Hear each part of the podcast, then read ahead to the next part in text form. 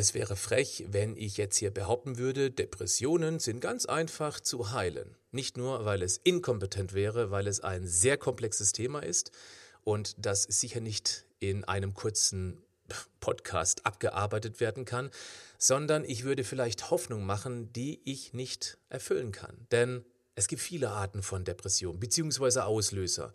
Ich denke, für jeden, den es direkt oder indirekt betrifft, könnte sich aber trotzdem dieser Podcast lohnen. Das ist der Podcast von Patrick Heitzmann. Schön, dass du mit dabei bist.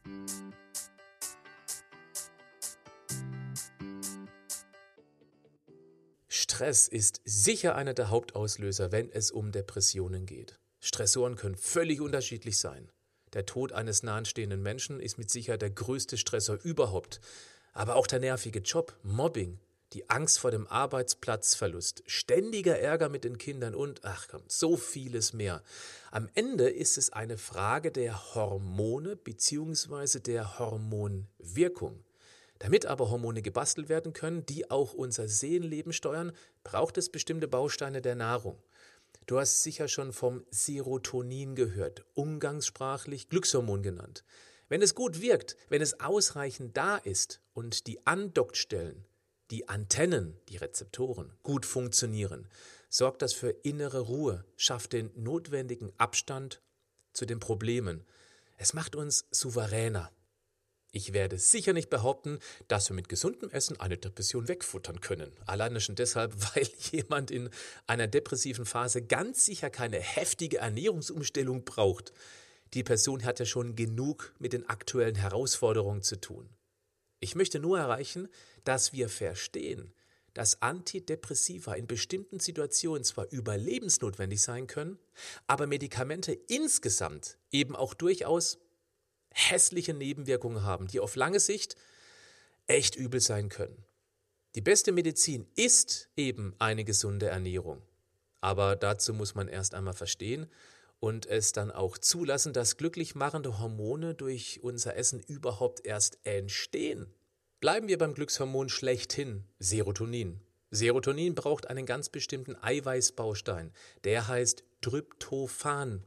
Es ist ein Eiweißbausteinchen, das selbst in eiweißreichem Essen schon sehr wenig vorkommt.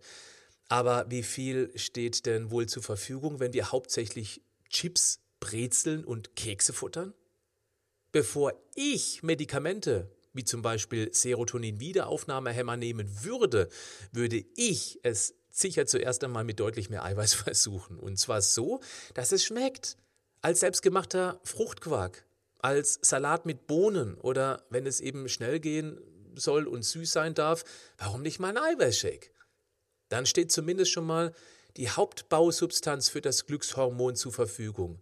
Und wer es dann noch schafft, irgendwie mehr Ballaststoffe zu futtern, der bringt damit vielleicht auch sein Mikrobiom, die Darmflora, tendenziell wieder ins Gleichgewicht. Und du glaubst nicht, wie wichtig ein gesunder Darm auch für die psychische Stabilität ist. Nicht umsonst wird der Bauch als zweites Gehirn bezeichnet. Ich entscheide aus dem Bauch heraus. Diese Nachricht, die macht mir Bauchschmerzen. Es kribbelt im Bauch. Das alles deutet ja schon sprichwörtlich darauf hin. Wusstest du, dass der mit Abstand größte Anteil an Serotonin in deinem Darm gebildet wird, in der Darmschleimhaut? Wenn der Darm aufgrund jahrelang Beschuss mit Konservierungsmitteln, Emulgatoren, Hormonrückständen und Weichmacher im Essen durch Medikamente oder eben Dauerstress aus dem Gleichgewicht gebracht wurde, dann kann das die Produktion des Glückshormons massiv beeinflussen. Deshalb reduziere Kunstessen, so gut es eben geht. Und auch Billigfleisch aus der Massentierhaltung. Pack dir mehr Gemüsiges auf den Teller. Fütter deinen Darm mit fermentierten Milchprodukten, also selbstgemachtes Joghurt oder Buttermilch oder Kefir. Oder du holst dir zur Verstärkung deiner Darmarmee Milchsäurebakterien. Die können einen angeknacksten Darm wieder auf Spur bringen. Ich meine, einfach mal logisch denken. Ist es nicht sinnvoll, egal bei welcher Art von Depression, egal aus welchem Grund man die Depression hat, dem Körper alles zu geben, was er braucht, um ausreichend glücklich machende Hormone daraus basteln zu können? Es ist ja nicht nur Serotonin, Das war nur ein Beispiel. Es gibt noch Dopamin, Noradrenalin, die Endorphine. Aber alle brauchen eine gewisse Verfügbarkeit an Bausteinchen, die wir in gesundem, möglichst unbehandeltem und eben nicht völlig zerkochtem Essen finden. Und meinst du nicht, dass es womöglich sein könnte, dass Medikamente irgendwie in den Stoffwechsel eingreifen und da auf Dauer ganz viel durcheinander bringen können, weil wir hier fast immer mit völlig naturfremden Stoffen arbeiten? Die Beta-Blocker gegen Bluthochdruck. Warum nicht eine eiweißreiche Ernährung, damit das Eiweißbausteinchen Arginin Stickstoff produziert, was die Gefäße auf ganz natürliche Weise entspannt und somit auch den Druck wegnehmen kann? Oder Protonenpumpenhämmer, also Magentabletten, millionenfach verschrieben und weißkittelgläubig und nicht hinterfragt, werden dir reingeworfen. Warum nicht mal medikamentenfrei zwei Wochen ein Ernährungstagebuch führen und damit herausfinden, auf welches Essen der Magen besonders reagiert bzw. rebelliert? Ja, klar, das macht Arbeit. Eine Tablette einwerfen ist einfacher. Ja, wie sieht es denn mit der Pille aus? Ein Hormonpräparat, das teilweise über Jahrzehnte in den Hormonhaushalt der Frau eingreift. Das ist doch keine Raketenwissenschaft, um zu erahnen, wenn das möglicherweise massiven Einfluss auf die Gesundheit der Frau haben könnte. Sollen doch die Jungs mal verhüten oder man sucht sich eben andere Alternativen. Hey, stopp. Ich weiß, das ist total einfach in so einem Podcast dahergesagt. Denn meine Alternativvorschläge verlangen, dass wir uns zeitaufwendig darum kümmern müssen. Und eine Tablette einwerfen, das ist halt äh, einfacher. Wer aber ständig die Abkürzung mittels Tablettchen nimmt, ist tendenziell auch eher auf dem Friedhof. Medikamente sind nicht grundsätzlich böse, aber ganz oft sind sie nicht notwendig Dazu braucht es aber gesunde Ernährungsgrundlagen. Eine Depression lässt sich ganz oft mit einem gesünderen Lebensstil mildern bzw. sogar heilen. Zu oft habe ich aus meiner geschätzten Community genau dieses Feedback erhalten, wenn ein paar Ernährungsgewohnheiten angepasst wurden. Und genau diese Anpassung ist leichter, als du denkst.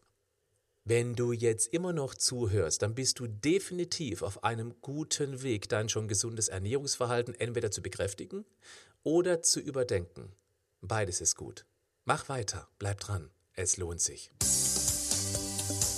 Einen ganz kurzen Moment noch, der könnte sich für dich lohnen. Fast drei Jahrzehnte Erfahrung stecken nicht nur in meinem Podcast, meinen Büchern und meinen Firmenvorträgen, sondern auch komprimiert in meinem kostenlosen Online-Workshop, zu dem ich dich hiermit einladen möchte.